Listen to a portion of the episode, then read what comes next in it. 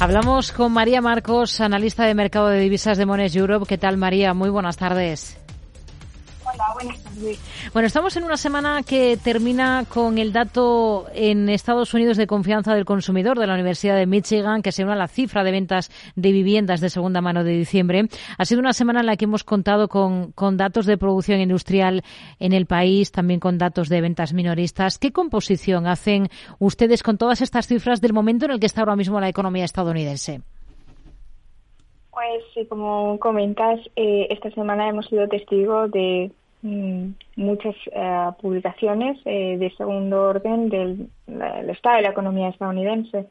Eh, como comentas, pues los datos de confianza del consumidor está hace un ratito han presentado casi 10 puntos por encima de la lectura de diciembre con respecto a la de noviembre, mientras que la producción industrial también ha subido una décima con respecto al mes anterior en diciembre y las ventas minoristas casi se han doblado de un mes a otro a finales de año, por lo que todo esto eh, apoya la retórica tan defendida durante buena parte de 2023 del excepcionalismo estadounidense.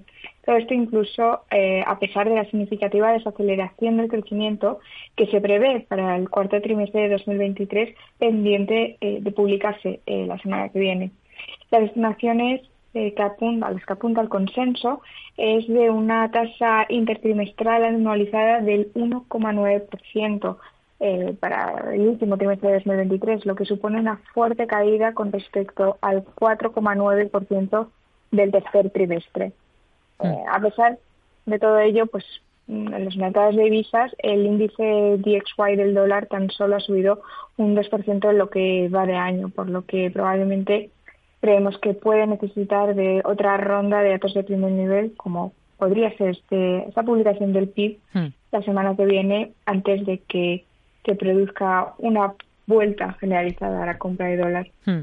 En China también ha sido una, una semana intensa en cuestiones macro. ¿Hasta qué punto les han decepcionado a ustedes las cifras? Bueno, eh, efectivamente, eh, los datos del PIB de China principalmente eh, parece que de la noche a la mañana, a la mañana, perdón, decepcionaron eh, ligeramente no las expectativas con una impresión final del 5,2%, aunque los detalles del informe eh, parece que eran incluso más preocupantes, ya que bueno pues vimos cómo eh, indicaban a una un periodo de deflación en China eh, más largo desde 1999 y además que los precios de la vivienda han sufrido también la mayor caída eh, desde 2015.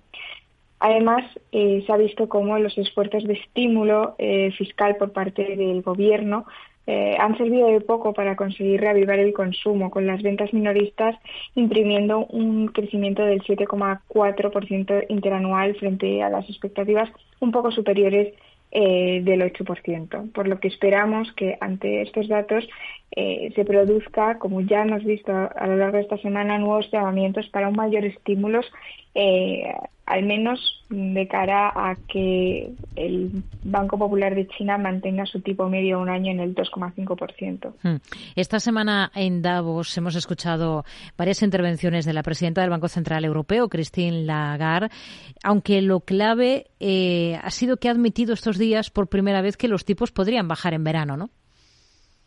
Sí, eh, efectivamente, bueno, durante toda esta semana hemos visto eh, un desfile interesante ¿no? de comentarios de diversos miembros del BCE, desde los más agresivos que han asegurado eh, que bueno que los recortes se podían esperar hasta finales de año o incluso que no llegaríamos a verlos eh, en 2024 hasta aquellos un poco más moderados ¿no? como el, el gobernador del Banco de Francia el presidente del Banco de Portugal o eh, algunos miembros del comité ejecutivo.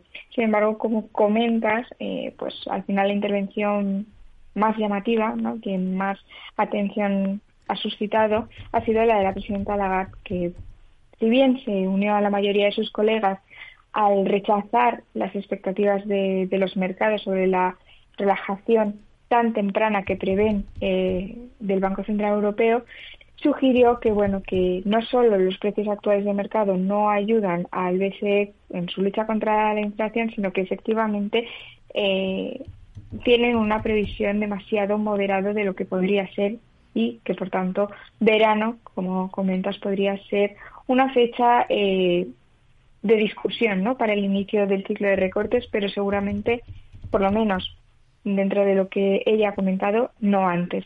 Hmm. Nos quedamos con ello. María Marcos, analista de mercado de divisas Semones Europe. Gracias y hasta la próxima. Muy buenas tardes. Muchísimas gracias. Buenas tardes.